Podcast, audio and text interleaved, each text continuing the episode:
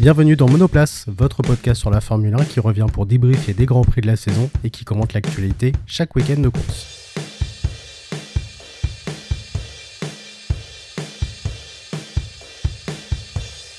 Je suis Jean Martial, alias JM, créateur, producteur et animateur de Monoplace.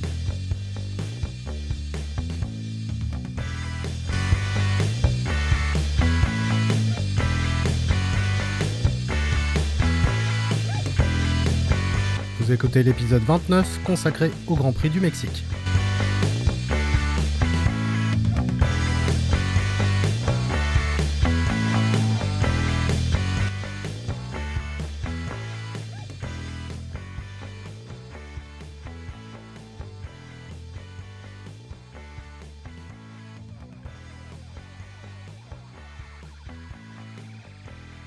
Hello à toutes et à tous et bienvenue dans Monoplace épisode 29, un épisode consacré au débrief du Grand Prix du Mexique dans ce merveilleux circuit que personnellement j'adore. J'espère que vous allez bien. Vous écoutez ce podcast sur toutes les plateformes de streaming. Et je le rappelle, mais c'est toujours bon de le rappeler, que si vous êtes sur Apple Podcast, une petite note et un petit commentaire ne sera pas de refus. Vous avez également le site internet monoplace-podcast.com et également tous les liens nécessaires du podcast sur le compte Instagram de Monoplace, Monoplace Podcast. Allez, rentrons dans le vif du sujet et parlons maintenant du Grand Prix du Mexique. C'est parti Comme l'épisode 28 est depuis la nouvelle euh, formule euh, qui est euh, mise en place, je vais axer ce podcast sur 5 piliers. Le premier sera Verstappen qui prend le large, même trop par rapport à Mercedes et en particulier Hamilton. Le deuxième, ça sera le week-end cauchemar de Bottas. le troisième, ça sera Gasly qui a réalisé une très bonne P4. Le quatrième pilier qu'on sera consacré à Sergio Perez, le héros sur ses terres. Et je terminerai par les tops et les flops. Allons donc maintenant sur le premier pilier consacré à Verstappen qui remporte donc ce nouveau Grand Prix. Et dès le début de la course, il a réalisé un départ canon et magnifique où il n'a pas eu le temps, euh, où il n'a pas eu le mal pardon, à dépasser Bottas qui d'ailleurs euh, ne l'a pas tant gêné que ça pour ensuite euh, s'échapper au point de ne plus le revoir de la course, au point même d'avoir jusqu'à 8 secondes d'avance sur Hamilton. Et il déclara C'est ce qui a fait ma course, j'ai pu me concentrer sur moi-même et prendre de l'avance car on avait un très bon rythme ça a été une course assez simple et c'est vrai que le mot simple euh, bah, vient tout de suite dans notre esprit, tellement le néerlandais euh, semblait hors de portée pour les Mercedes. Sa voiture s'est littéralement emballée pendant toute la course et qui a été bah, parfaitement maîtrisée. Il marque donc sa 9 victoire en 18 courses et prend une très belle option sur le titre de champion du monde en comptant 19 points d'avance sur Lewis. Euh, alors même s'il reste encore 4 courses, mais quand même, quand on regarde cette course, on se dit que ça va être quand même très difficile pour Mercedes d'aller chercher Red Bull et qu'il faudra certainement limite un petit miracle euh, qui euh, puisse se produire pour que Mercedes puisse inverser la tendance. C'est simple, on a eu l'impression qu'Hamilton traînait une caravane derrière lui pendant toute la course, tandis que Bottas n'a pas pu remonter euh, comme il se doit pour aller grappiller des points. Un écart de performance qui a fait froid dans le dos pour les Allemands. Ce qui est flippant, euh, c'est qu'ils ont l'air complètement résignés, à l'image de cette phrase de Toto euh, à la fin du GP, qui dira tout d'abord, il faut féliciter Red Bull car leur rythme était à un autre niveau. Je ne pense pas que nous aurions pu gagner la course, même si nous étions restés devant dans le premier virage, car il aurait pu nous dépasser lors des arrêts au stand. À voir pour la suite, mais selon moi, honnêtement, il sera très très très difficile d'aller chercher euh, Red Bull, et en particulier Verstappen maintenant pour le titre, en sachant que ce genre de petite phrase et en même temps l'étonnement qu'il y a eu de la part de Mercedes euh, quand ils ont euh, gagné bah, la première place et la deuxième place lors des qualifications, euh, je trouve qu'il y a une petite communication en ce moment du côté de Mercedes qui est un peu bizarre. Et vraiment, on sent que bah, limite, ils ont un petit peu baissé les bras. Et d'ailleurs, on sentait un peu que euh, Hamilton, pendant un moment, euh, bah, baissait aussi complètement les bras parce qu'à plusieurs reprises à la radio, il a signalé que euh, Verstappen euh, était euh, trop loin devant, que la performance de la voiture de devant était beaucoup trop forte. voilà, on sentait quand même une petite résilience qui n'est pas spécialement bon signe pour la suite. Le deuxième pilier, Bottas, était étonné de la performance des Mercedes hein, pendant les qualifs et lui qui a gagné la pole, la course ne s'est pas déroulée comme il le souhaitait. Déjà dès le départ, il se fait bouffer par Verstappen et surtout il ne le gêne absolument pas pour le bloquer. Une défense inexistante qui est d'ailleurs assez étonnante. Derrière, il se fait percuter par Ricardo, hein, qui a joué euh, les auto-tamponneuses d'ailleurs pendant tout le Grand Prix, et donc sa course est ruinée. Il doit alors se refaire pour gagner des places. Il n'a d'ailleurs pas pu lutter contre celui qui l'a envoyé dans le décor. Une course bien médiocre et qui est indigne d'un pilote Mercedes, terminé P15 au Mexique, et presque une faute professionnelle selon moi. Alors, oui, il a aussi manqué de chance. D'abord le choc avec Ricardo, mais plus loin dans la course, son deuxième arrêt au stand est une catastrophe. Un écrou de roue euh, ne s'est pas enlevé correctement, ce qui lui a fait perdre énormément de temps.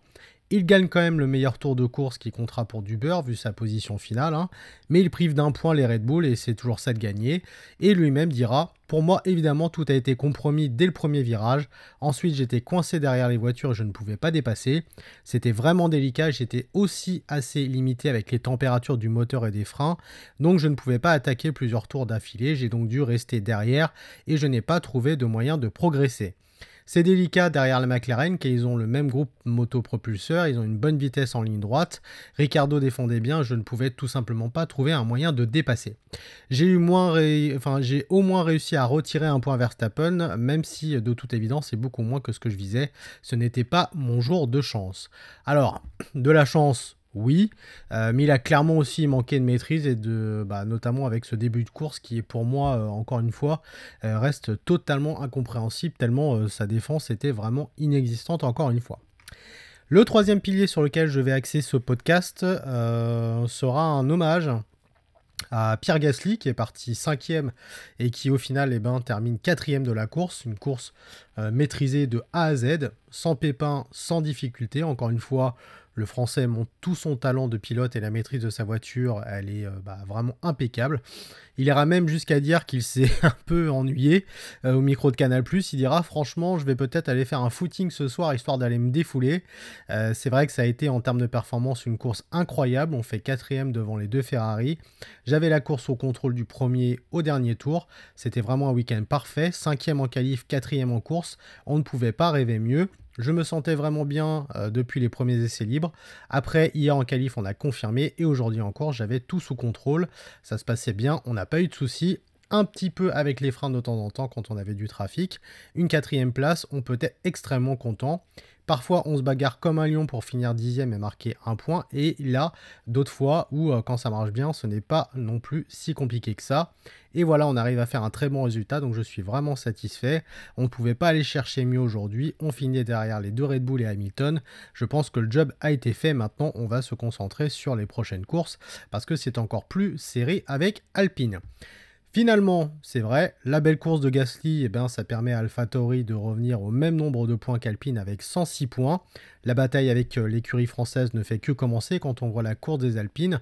Eh ben, on dit que les Italiens, ils ont vraiment toutes leurs chances de se glisser derrière les McLaren à la fin de la saison. Il faut tout de même noter que Gasly a fait 59 tours sur 71 en restant quatrième et il a atteint pour la septième fois de la saison un top 5 en qualif.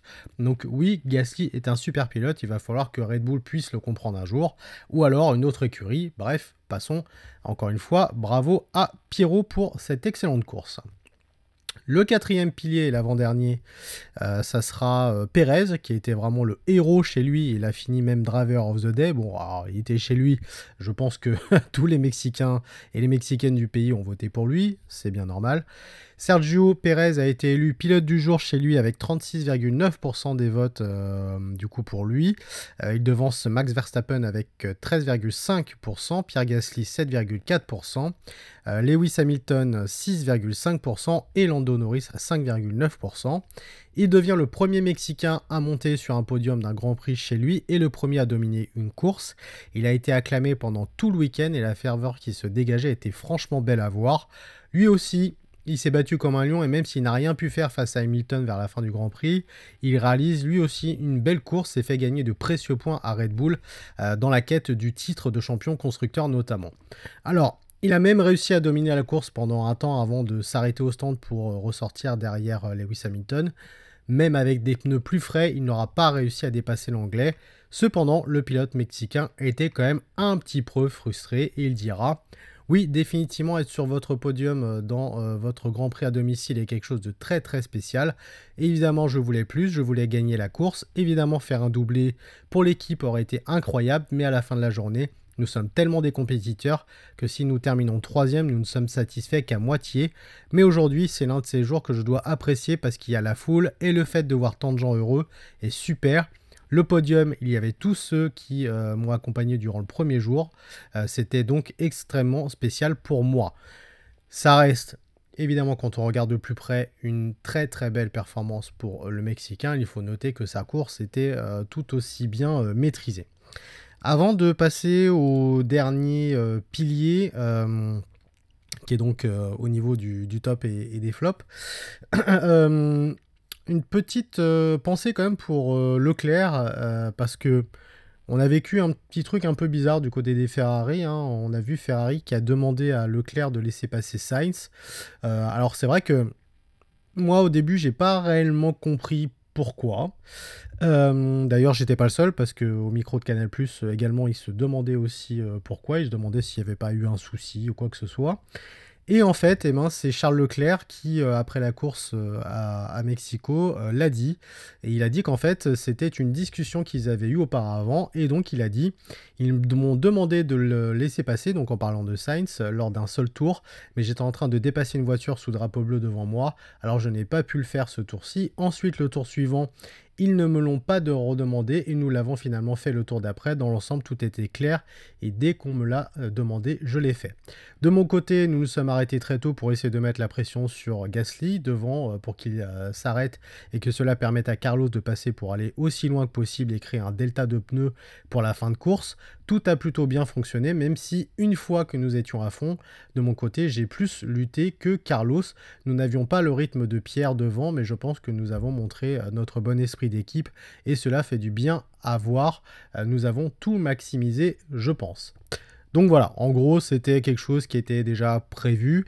Euh, et donc, bah, pour aller lutter euh, face à Pierre Gasly, du coup, ils ont demandé à, Leclerc de laisser passer Sainz, qui était en bien meilleure posture. donc voilà l'explication. C'est vrai que comme ça, c'était un petit peu bizarre parce qu'on se disait, bah, finalement.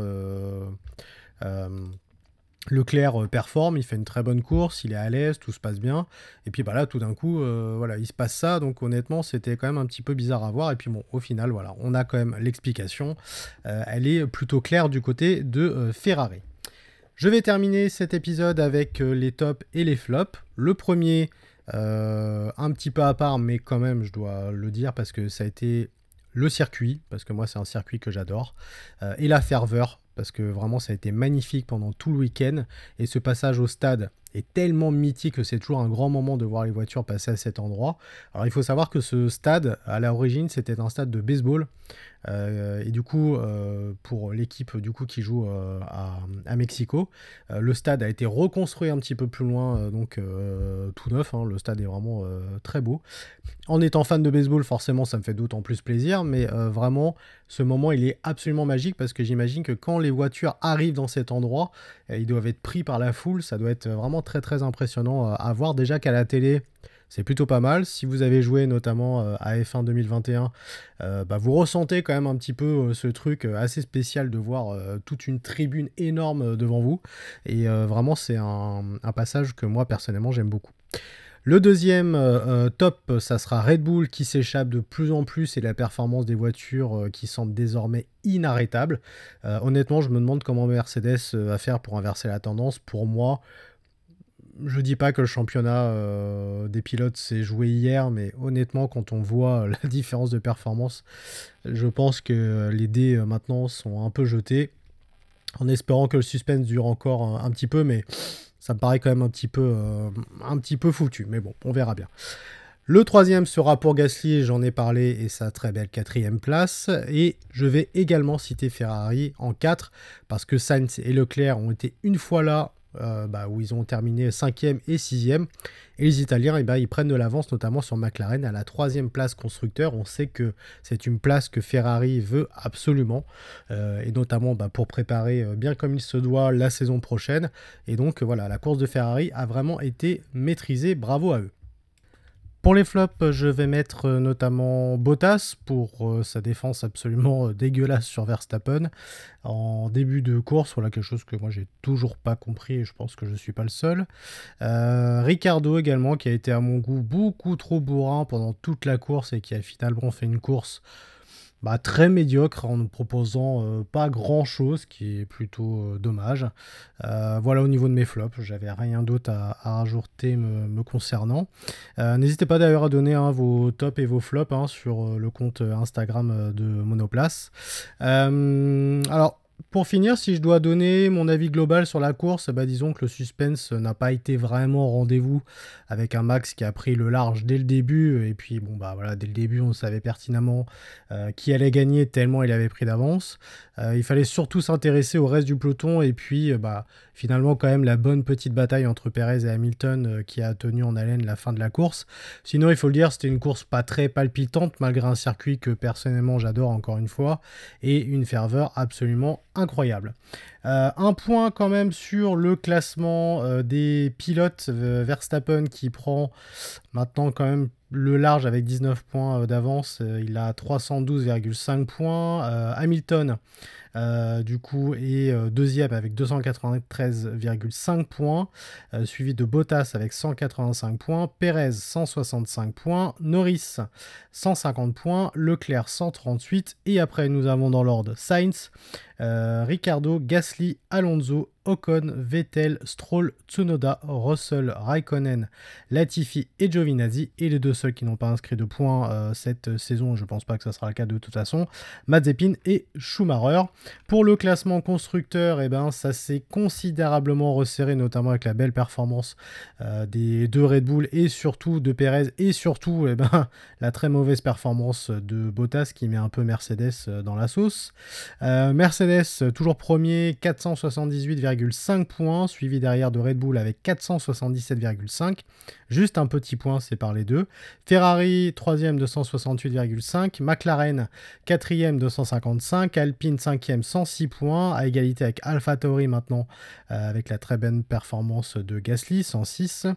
Aston Martin 7ème 68 points, Williams 8ème 23 points, 9ème Alfa Romeo 11 points et As qui ferme la marche avec 0 points 10ème. Pour le résultat définitif de ce Grand Prix du Mexique, premier donc Verstappen, deuxième Hamilton, troisième Perez, suivi de Gasly, Leclerc, Sainz, Vettel, Raikkonen 8e, 9e Alonso, 10e Norris. Ensuite, nous avons Giovinazzi qui réalise quand même mine de rien une bonne 11e place. Ricardo 12e, 13e Ocon, 14e Stroll, 15e Bottas, 16e Russell, Latifi, Mazepin 18e. Et derrière, nous avons euh, deux euh, abandons avec Schumacher et Tsunoda qui s'est déroulé donc en tout, début de course. Et donc le point, enfin non, qui compte d'ailleurs pour du beurre, mais quand même, euh, le tour le plus rapide a été effectué par euh, Valtteri Bottas en 1,17 et 774 euh, centièmes sur le tour 69. Voilà, c'est la fin de Monoplace 29. On se retrouve dans une semaine pour le numéro 30. Et oui, on fêtera le 30e numéro de Monoplace euh, consacré au Grand Prix du Brésil, puisque on le rappelle, il y a trois semaines d'affilée de Grand Prix. Euh, et donc ça a commencé avec celui du Mexique. On suivra avec le Grand Prix du Brésil dimanche prochain. Et on enchaînera après avec l'avant-dernier Grand Prix de la saison qui sera au Qatar, en tout cas s'il termine le circuit. D'ici là, je vous souhaite une belle semaine à toutes et à tous et je vous dis à très bientôt. Salut